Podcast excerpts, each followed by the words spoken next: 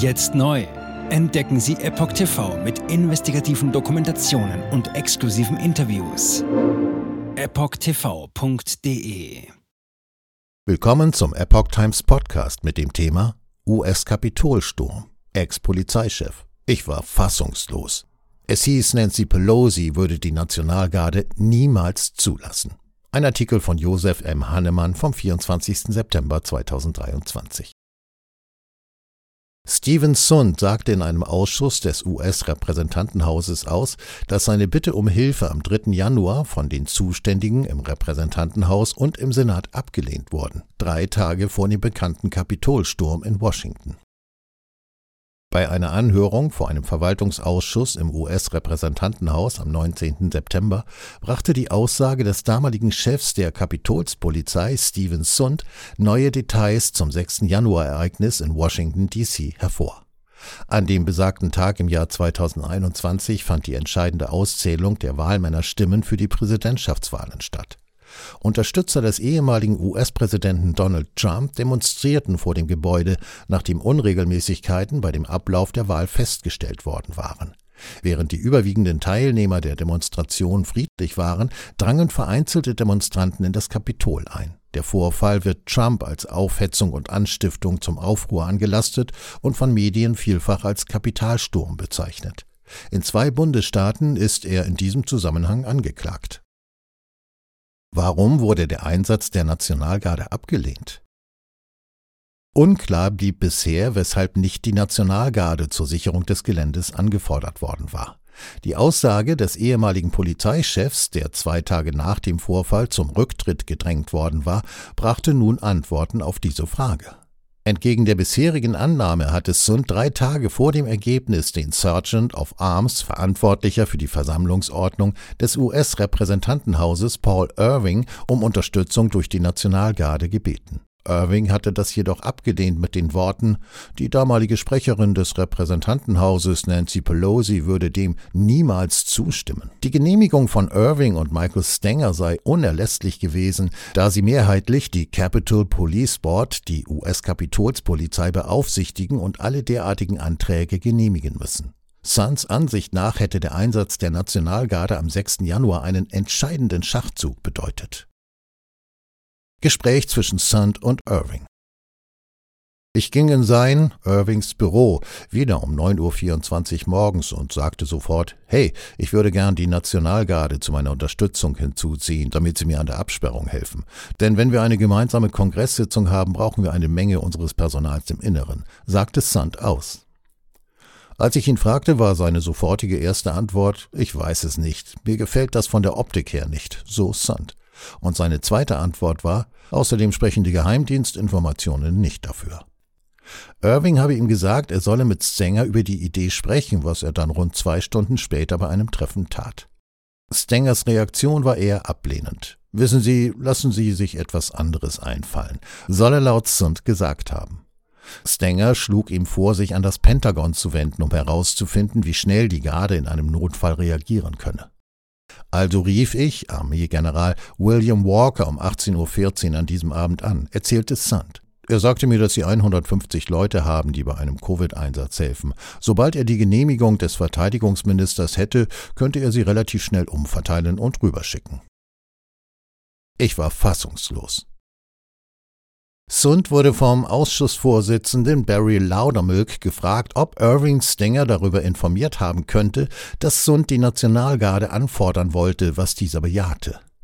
Während eines Mittagstreffens am 8. April 2021 fragte Sund ihn, Herr Stinger, Sie haben mir diese Antwort ziemlich schnell gegeben, damit ich General Walker anrufen kann.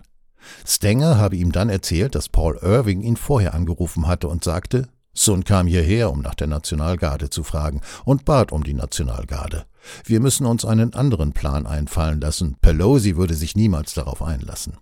Ich war fassungslos, als er das sagte, erklärte Sund Laudermilk.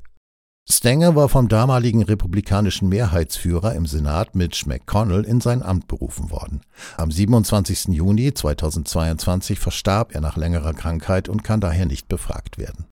Der von Pelosi ernannte Irving, der aber auch unter republikanischen Sprechern des Repräsentantenhauses diente, konnte für eine Stellungnahme nicht erreicht werden. Laudermilk zufolge soll er aber vor dem Ausschuss aussagen.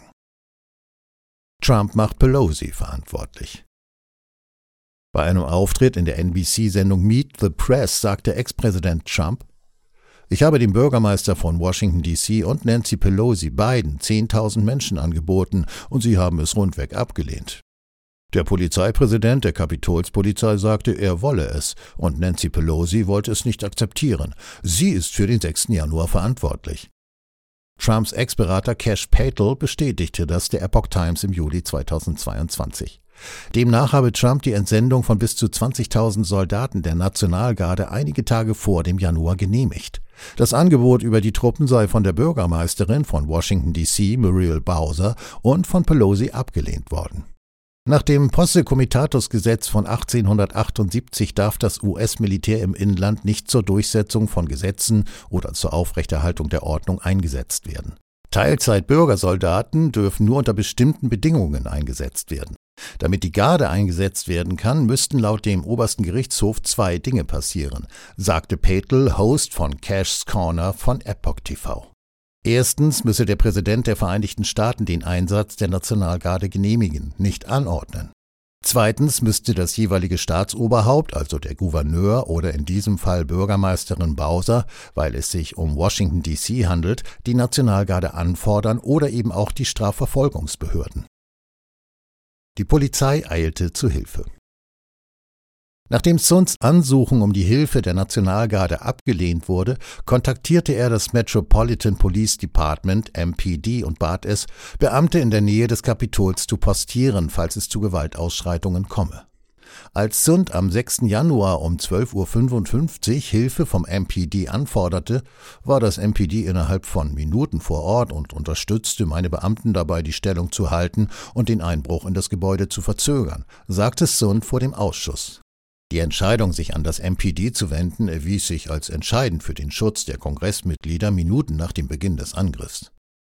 Um 12.53 Uhr, fünf Minuten nachdem eine Menschenmenge die erste Polizeilinie in der Nähe des Friedensdenkmals an der Westfront des Kapitols durchbrochen hatte, rief Sund nach eigenen Angaben Irving an und bat erneut darum, die Nationalgarde zum Kapitol zu schicken. Es geht um Leben und Tod. Dieser soll geantwortet haben, Lassen Sie mich die verantwortlichen Stellen kontaktieren und ich melde mich bei Ihnen, sagte Sund. Es dauerte 71 Minuten, bis die Genehmigung endlich kam. Seine Anfrage machte er um 12.58 Uhr und um 14.09 Uhr erhielt er die Genehmigung für die Nationalgarde. Sund sagte, er habe es so verstanden, dass Irving die Zustimmung von Pelosi benötigte. Während dieser 71-minütigen Wartezeit rief Sund nach eigenen Angaben elfmal beim Sergeant at Arms an, alle paar Minuten, um herauszufinden, wo zum Teufel meine Genehmigung für die Nationalgarde war. Zwei Minuten bevor er die Genehmigung für die Hilfe der Garde erhielt, rief Sund nach eigenen Angaben das Pentagon an. Ich konnte nicht länger warten. Ich hatte so lange auf die Genehmigung durch das Board der Kapitolspolizei gewartet, sowohl von Irving als auch von Stenger, sagte Sund. Um 13.51 Uhr rief ich William Walker an, ohne überhaupt eine Vollmacht zu haben, und sagte, bitte schicken Sie mir alles, was Sie haben, es geht um Leben und Tod. Sund sagte aus, dass er vom Pentagon keine Unterstützung erhielt, selbst nachdem er die Genehmigung erhalten hatte, Truppen der Garde anzufordern. Nachdem ich die Genehmigung erhalten hatte, die Nationalgarde anzufordern, musste ich die Beamten des Pentagons anflehen, uns Hilfe zu schicken, sagte Sund. Wiederholt wurde mir die Hilfe vom Armee-Generalleutnant Walter Pyatt mit der Begründung verweigert, dass die Nationalgarde auf dem Capitol Hill ein schlechtes Bild abgäbe. Nationalgarde kam, als alles vorbei war. Die Nationalgarde von Washington, von denen viele in Sichtweite des Kapitols standen und die sich als Wächter des Kapitols bezeichnen, traf erst gegen 18 Uhr ein, nachdem die Ausschreitungen beendet und das Gelände des Kapitols gesichert waren. Sund sagte, er habe um 13.51 Uhr das National Capital Region Mutual Aid Agreement aktiviert. Meine Anrufe bei meinen Partnerpolizeibehörden führten dazu, dass hunderte Polizeibeamte aus der gesamten National Capital Region und sogar aus New Jersey zu Hilfe kamen, sagte er. Die Staatspolizei von New Jersey traf vor der Nationalgarde in Washington am Kapitol ein, sagte er. Der republikanische Abgeordnete Brian Style und Vorsitzende des Verwaltungsausschusses des Repräsentantenhauses sagte, Irving habe zuvor ausgesagt, dass er seine Zustimmung gegeben habe, als Sund ihm am 6. Januar das erste Mal wegen der Gardetruppen angerufen habe. Das ist falsch, sagte Sund. Als ich um 12.58 Uhr das erste Mal anrief, sagte ich ganz klar, wir brauchen die Garde jetzt. Ich glaube, wir sagten, ich glaube, wir kriegen den Hintern versohlt. Sunds Verärgerung über das Versäumnis, die Nationalgarde rechtzeitig zum Kapitol zu schicken, war bei der Anhörung noch deutlich zu spüren. Er beschrieb die Situation als unvertretbar und unbegreiflich. Die Nationalgarde, die nur zwei Meilen von unserem Hauptquartier entfernt ist, saß da und wartete darauf, dass die Abendcrew eintrifft, sagte Sund aus. Während das Pentagon immer noch Ressourcen schickte, um die Häuser der Generäle zu schützen, schickte man mir niemanden, um meinen Männern und Frauen zu helfen. Jetzt neu auf Epoch TV. Impfgeschichten, die Ihnen nie erzählt wurden. Eine eindringliche und aufschlussreiche Dokumentation, deren Trailer YouTube nach drei Minuten entfernt hat. Schauen Sie für nur kurze Zeit die gesamte Doku kostenfrei. Jetzt auf epochtv.de. Ich war geimpft worden. Ich begann unkontrolliert zu zittern. Er verstarb 33 Tage später. Ich kann meinen Kopf nicht aufrecht halten. Dann brach ich zusammen, ganz plötzlich. Vom Start weg haben wir nicht die Bedingungen erreicht, die normalerweise erreicht werden müssen. Es handelt sich um eine Tragödie von beispiellosem Ausmaß. Aber die Bundesregierung und Behörden tun so, als sei alles in bester Ordnung. Wir suchten ein nahegelegenes Krankenhaus auf. Sie behandelten sie, als sei sie verrückt. Ich sehe das als einen ernsten Kampf, den Zusammenbruch der bürokratischen Strukturen zu korrigieren. Ich glaube, viele Menschen wissen auch gar nicht, dass sie einen Impfschaden haben. Umfassende Datensätze, die zeigen, dass wir einen Anstieg der Fehlgeburten um nahezu 300 Prozent. Ausgehend von ihren eigenen Daten hätte Pfizer 2021 vom Markt genommen werden müssen. 300 Prozent bei Krebserkrankungen. Acht Seiten lang Krankheiten, die direkt mit dem Impfstoff in Verbindung gebracht werden. Eine Reihe diverser unerklärter Symptome. Und sie nahmen um mehr als 1000 Prozent zu. Mehr als 1000. Der Arzt weiß nicht, um was es sich handelt und wie er es behandeln soll. Es ist der Hammer, was die für Psychospielchen mit einem spielen. Sie tut nur so, das sind Falschinformationen. Praktisch keine Hoffnung auf Gerechtigkeit. Erkennt man es nicht, sieht man nicht die Notwendigkeit. Insofern war es ziemlich offensichtlich und das Krankenhaus wusste, dass etwas im Gange war. The virus stops with every vaccinated person. In other words, you become a dead end to the virus. Vaccinated people do not carry the virus, don't get sick. Wie hätte ich ahnen sollen, dass es das letzte Gespräch mit meinem Sohn sein würde? Sie wissen bis ins kleinste Detail, was da vor sich geht. All das kennen sie. Und dennoch eilt niemand der Wahrheit zu Hilfe. Die verborgene Krise. Impfgeschichten, die Ihnen nie erzählt wurden. Eine Originaldokumentation von Epoch Times.